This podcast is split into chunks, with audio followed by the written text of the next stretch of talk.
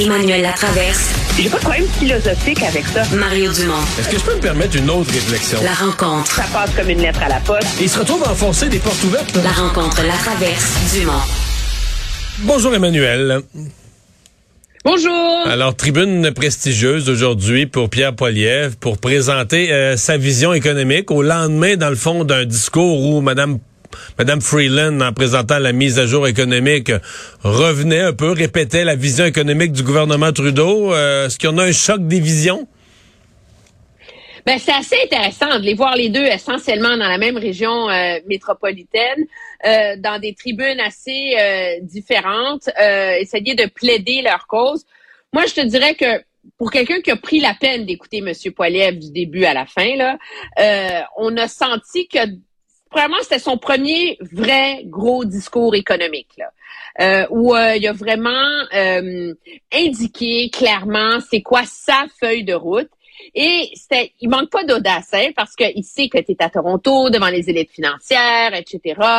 Et il a commencé son discours après les critiques d'usage contre M. Trudeau en disant essentiellement je sais que vous êtes nombreux ici à trouver que, tu sais, je fais de la démagogie quand je dis que la Banque du gouvernement, que la Banque du Canada a imprimé de l'argent vous n'êtes pas content, mais écoutez-moi, je vais vous faire la démonstration que j'ai raison.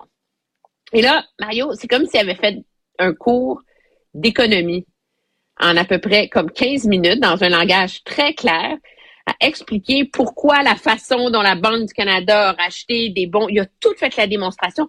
Puis je me suis dit, c'est un, c'est un chef politique qui prend et qui assume le contrôle de son message.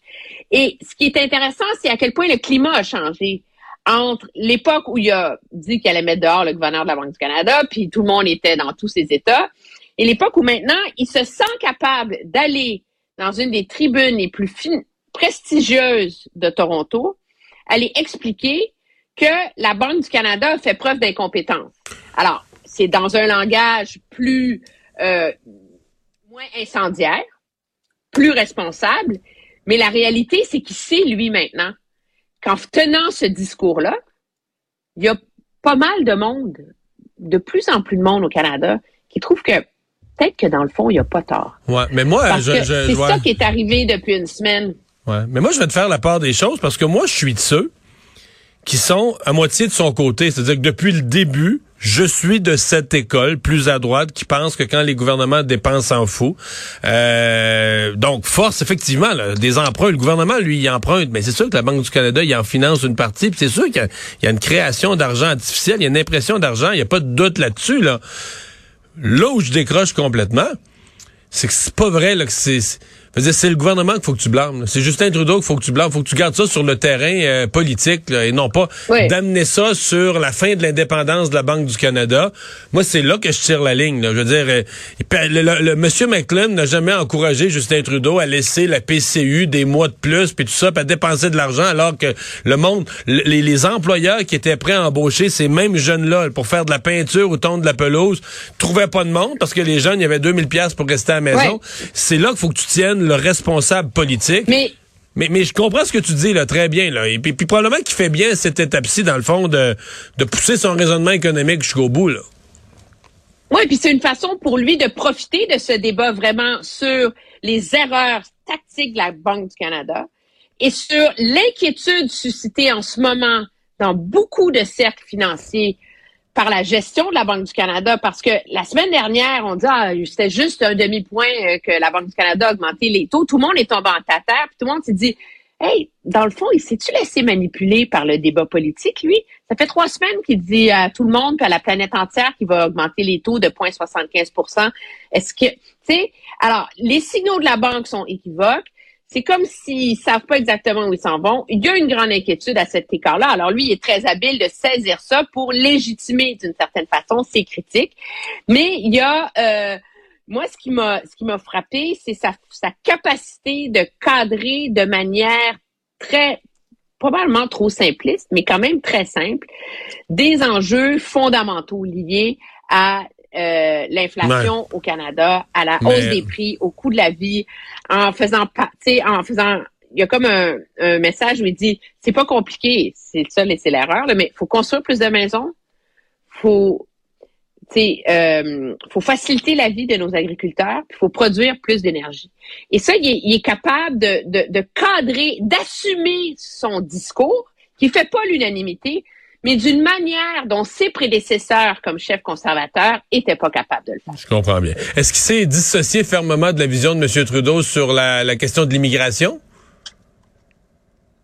Non. Ah. Non. Mais pourtant, c'est un anti-Trudeau. Les, euh, les 500 000 nouveaux arrivants. euh, Est-ce que j'aurais raison ce matin d'écrire que sur ce sujet, il a peur et il va se cacher Tu dans... avais entièrement. Mais non, moi je pense pas qu'il a peur. C'est Ben, ben oui, il a a peur peur. ou il a pas peur? Ben oui, il a peur. Il a peur. Il a même peur des médias torontois, tiens, tant qu'en mettre. Ben non, là, tu charries, là. Moi, je pense que la réalité, c'est que les conservateurs savent euh, très bien que pour gagner, il faut qu'ils réussissent à aller euh, reconquérir le vote des communautés euh, ethniques, minoritaires, immigrantes au Canada, dans les grandes banlieues et tout le reste.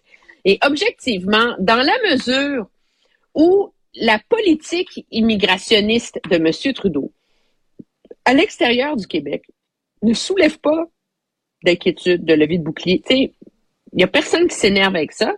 Mais pourquoi lui irait dépenser un cinquième d'une once de capital politique à aller se mettre le nez là-dedans? Alors, un jour, il va être obligé de se, de se, de se prononcer. Un jour, il va devoir aller plus loin. Mais moi, je pense que tactiquement, en ce moment, euh, c'est pas dans son intérêt de le faire. Et je pense que le défi auquel le Parti conservateur est confronté, c'est de trouver une façon d'articuler une politique sur l'immigration qui est différente de celle des libéraux, mais qui va permettre de continuer à nourrir ce mythe canadien du pays de l'immigration. Et ça, euh, Jason Kenney avait réussi à le faire sous M. Trudeau. Comment tu Sous renouvelles ce discours-là? Sous M. Harper, excuse-moi. Comment tu renouvelles ce discours-là 14 ans plus tard? Euh, ça, ça fait partie des points d'interrogation, je pense, pour le, le nouveau chef. On n'a plus de temps, mais vite, vite, vite. Euh, Monsieur Trudeau, parce que euh, a eu un peu cette discussion cette semaine sur euh, l'utilisation de la clause dérogatoire. Là.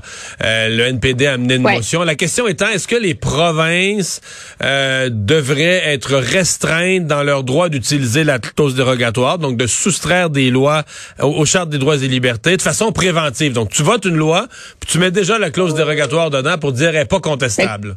Comme le fait le Québec avec la loi 21. Exact. Là, monsieur, aujourd'hui, par prétexte, la fameuse loi qui force le retour au travail, des, qui empêche une grève dans le secteur de l'éducation en Ontario a été promulguée avec la clause dérogatoire pour empêcher les recours. Monsieur Trudeau y est allé d'une charge à fond de train. Utiliser, utiliser la clause dérogatoire est une attaque aux droits fondamentaux en général. C'est de bafouer des droits. Mais moi, ce qui m'a le plus surpris, c'est que dans son discours, il y a un appel à ce que les Canadiens se mobilisent. C'est comme euh, prenez la rue quasiment. Alors il dit oui, le gouvernement fédéral va réagir, oui, le gouvernement va faire ce qu'il peut, mais nous avons atteint le moment où c'est aux Canadiens de se lever et de dire c'est assez au gouvernement qu'ils ont élu parce que c'est certain qu'ils n'ont pas élu des gouvernements pour bafouer leurs droits. Alors là, il a comme franchi une ligne qui, qui moi, me surprend, là. tu sais. Et c'est comme si sent qu'il y a un enjeu là-dedans qui est comme un réflexe qui lui permet toujours de renchausser sa crédibilité et de se réapproprier la définition du patriotisme canadien qui est la Charte canadienne des droits et libertés. Et, euh, et bien sûr, dans tout ça, la réalité, c'est que l'action de Doug Ford est en train de forcer la main du gouvernement Trudeau. faut dire que le gouvernement Trudeau a toujours dit qu'il s'en mêlait pas de la loi 21 avant que ça arrive en Cour suprême. Mais là, je m'excuse, mais l'usage de la clause dérogatoire, là, il- on n'est même pas dans... C'est même pas qu'il a mis les mains dedans. Là, il est en train de, de, de créer la parade pour s'y opposer. Et donc, M. Legault va se retrouver littéralement aspiré dans ce débat-là. Et je pense que comme plusieurs, M. Legault voulait pas faire Ouais. un deuxième mandat sur l'identité, mais la réalité, là, Il est aspiré là-dedans. il n'y aura pas le choix, là. Et je note, comme nous le rappelle chaque fois qu'on parle de ça, Philippe Vincent Foisy, que M. Trudeau, finalement, après avoir dit le contraire 100 fois, veut rouvrir la Constitution quand c'est pour renforcer euh, sa bébelle sur la Charte des droits, Les droits et libertés. Merci Emmanuel, bonne fin de semaine. Ça. Au revoir.